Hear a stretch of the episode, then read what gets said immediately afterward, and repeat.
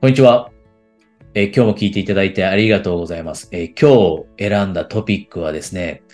自分のことを信じられない時にどうしたらいいのかということですね。これについて、えー今日短い時間の中で話をしていきたいと思います。えこれも今日、えお話しすることも過去に私がメンターから学んだことで、つまりは私自身がえー自分のことを全然、えー信じていられなかったんですね。なので、ものすごくもがいていました。これ、仕事だけではなくて、プライベートもですね。で、自分のことが信じられなくなるときって、おそらく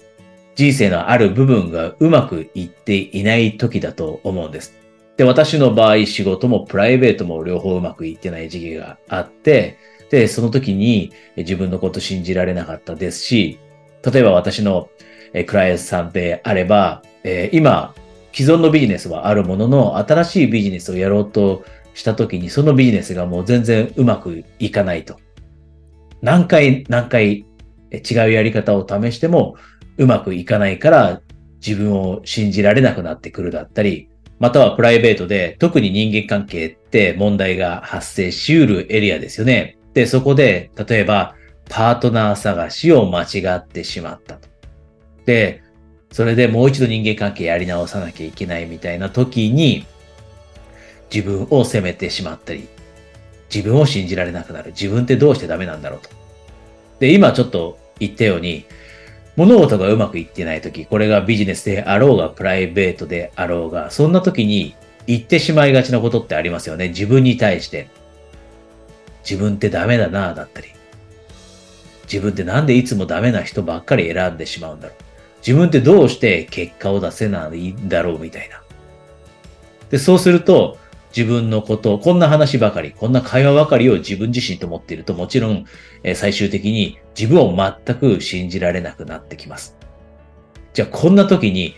どう、えー視点を変えて自分を信じられるようになるのかっていうところ、えー大切な学びがあって、それを、えーシェアさせてもらいたいんですが、私自身自分が、えー自分のことを信じられない時に、えこんなことを言ってもらえたんですね。ものすごく大切な、今でも、えよく思い出していて、で、しかも、えコーチングのセッションでも使うんですが、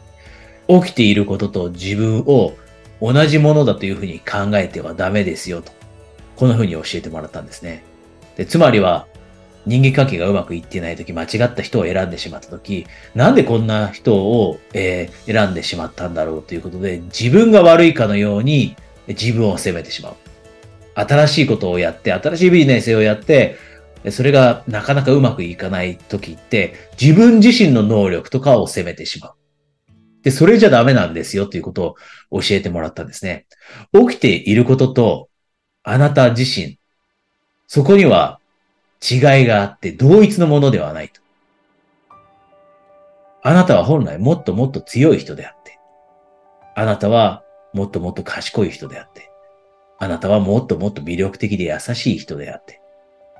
で、そんなあなたであれば、そんなあなたであれば、必ず最終的には今欲しいと思っているもの、今ゴールとしているところにたどり着けるんですよと。自分のことは強いというふうに信じましょうと。自分のことはもっと優しい魅力的な人だというふうに信じましょうと。自分のことはもっと今あなたが思っている以上に賢い人だというふうに信じましょう。こういうふうに信じられることでモチベーションを失うことなく何度も何度も失敗を経験したとしてもそれでも立ち上がって何度も新しい行動を起こして最終的には行き着きたいところ、つまりはゴール地点にたどり着くことができるということ、これを教えてもらったんです。で、どんなことにチャレンジするときも失敗ってつきものですよね。それがプライベートであっても仕事であってもビジネスであっても。で、その失敗を恐れてはいけないと。失敗は誰もが経験する。で、失敗を何回か経験してそれで諦めてしまうか、それとも失敗を経験したとしても、その失敗という起きていることと自分は別のものだよというふうに捉えて、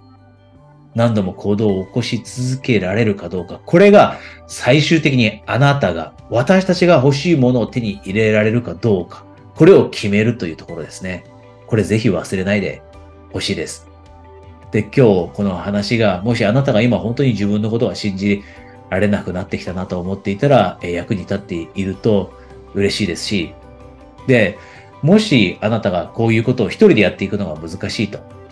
で、人によっては二人三脚でコーチみたいな人を使って、またコンサルタントみたいな人を使って、えー、変えていくという人いるんですね。まあ、経営者だったり事業主の人の場合、えー、私の場合、えー、コーチングを使ったりして、えー、一緒に二人三脚で現状打開していって、もっともっと大きいゴールを目指していったり、今のものすごくストレスの溜まっている状況を、えー、変えて、パフォーマンスを上げていってというふうにコーチングをしていくんですが、あなたももし、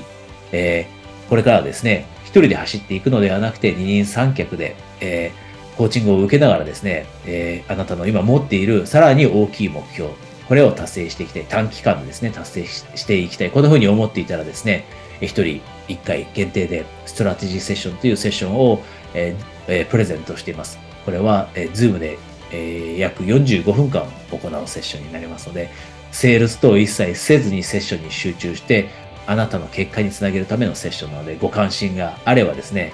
え、そこであなたの人生いろんな部分で素晴らしい目標を持っていると思います。ビジネスだけではなくて、プライベートも含めて、それについて、えー、直接ですね、お話しできるのを楽しみにしています。えそれ以外の方はまた、このセッションで、ここでのセッションでお会いしましょう。えー、今日はお疲れ様でした。失礼します。